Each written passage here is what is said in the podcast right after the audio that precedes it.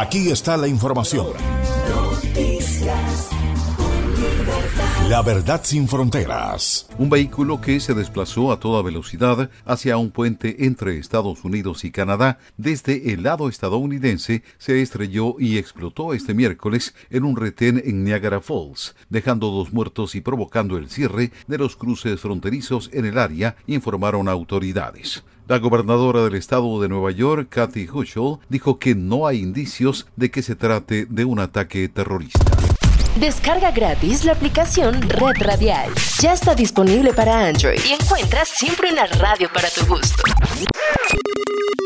La avalancha de viajeros en Estados Unidos por el Día de Acción de Gracias cobraba fuerza este miércoles con alrededor de 2,7 millones de personas que abordarán vuelos y millones más que planean viajar en automóvil para reunirse con sus familiares.